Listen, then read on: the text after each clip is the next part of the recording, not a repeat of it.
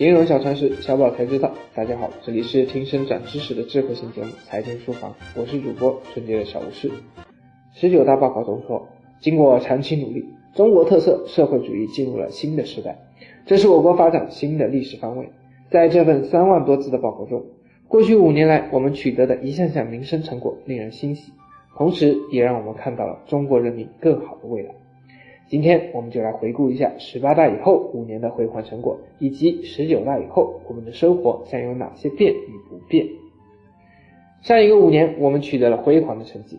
国内生产总值由五十四万亿元增长至八十万亿元，稳居世界第二；粮食生产能力达到一万两千亿斤，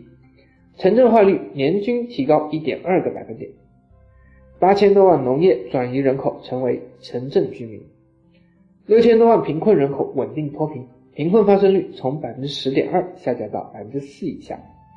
城镇新增就业年均一千三百万人以上，城乡居民收入增速超过经济增速，中等收入群体持续扩大，人民健康和医疗卫生水平大幅提高，保障性住房建设稳步推进。十九大报告明确提出，带领人民创造美好生活是我们党始终不渝的奋斗目标。必须始终把人民利益摆在至高无上的地位，让改革发展成果更多、更公平地惠及全体人民，朝着实现全体人民共同富裕不断迈进。根据十九大报告的工作部署，不变的是我们对教育、就业、社会保障、医疗、文化、环保等民生工程的重视；变化的是国家在这些关键民生领域中更大的支持力度。接下来就让我们一一了解：一、持续关注教育。办更令人民满意的教育，高度重视农村义务教育，办好学前教育、特殊教育和网络教育，普及高中阶段教育，加快一流大学和一流学科建设，实现高等教育内涵式发展，健全学生资助制度，使绝大多数城乡新增劳动力接受高中阶段教育，更多接受高等教育。二、重视就业，实现更高的就业质量和收入水平。大规模开展职业技能培训，注重解决结构性就业矛盾，鼓励创业带动就业，促进高校毕业生等青年群体、农民工多渠道就业创业，扩大中等收入群体，增加低收入者收入，调节过高收入，取缔非法收入，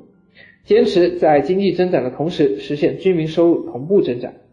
在劳动生产率提高的同时实现劳动报酬同步提高。拓宽居民劳动收入和财产性收入渠道。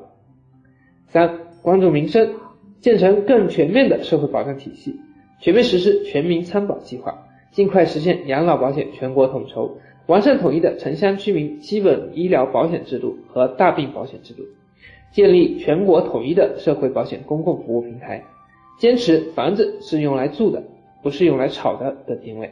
加快建立多主体供给、多渠道保障。租购并举的住房制度，让全体人民住有所居。四、全面小康需要均衡的发展，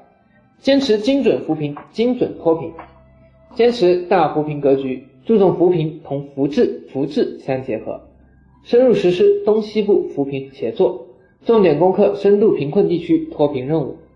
确保到二零二零年我国现行标准下农村贫困人口实现脱贫，贫困县全部摘帽。五。为全民健康的体魄而努力，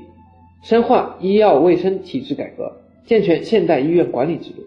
加强基层医疗卫生服务体系和全科医生队伍建设，全面取消以药养医，实施食品安全战略，让人民吃得放心。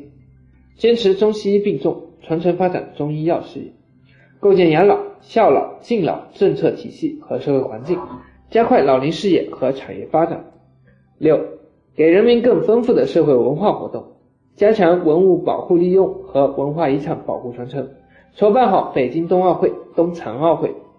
加强中外人文交流，以我为主，兼收并蓄。七，给人民更清新的空气，更美丽的中国，坚持全民共治、源头防治，持续实施大气污染防治行动，打赢蓝天保卫战。提供更多优质生态产品，以满足人民日益增长的优美生态环境需要；加强农业污染防治，开展农村人居环境整治行动；健全环保信用评价、信息强制性披露，严惩重罚等制度。以上就是今天的内容。通过前几期的节目，我们已经基本上了解了十九大报告中的重点内容。那么本次十九大对金融领域有哪些影响呢？敬请期待明天的节目《金融新未来》。谢谢大家的收听，下期节目再见。即日起，大家可在微信中搜索“金融理财峰会”，加入财经书房会员会，微信实时掌握节目动态。